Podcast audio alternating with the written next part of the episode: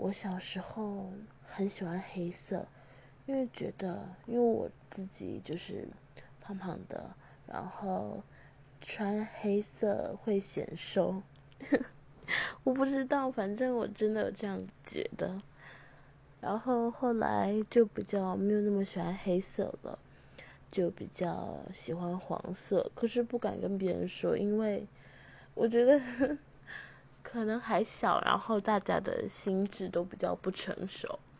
就我很刚好非常喜欢吃香蕉，然后很喜欢黄色，然后我都不敢跟别人讲，因为就我朋友就是会很喜欢开玩笑。